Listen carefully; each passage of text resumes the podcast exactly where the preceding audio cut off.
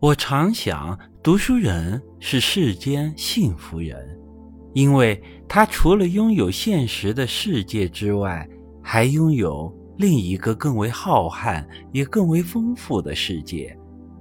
现实的世界是人人都有的，然而后一个世界却为读书人所独有。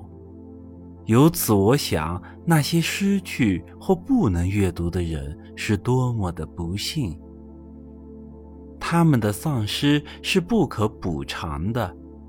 世间有诸多的不平等，财富的不平等，权力的不平等。而阅读能力的拥有或丧失，却体现为精神的不平等。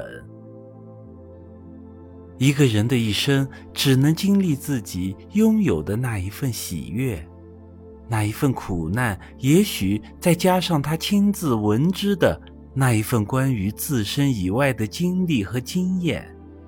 然而，人们通过阅读，却能进入不同的时空。诸多他人的世界，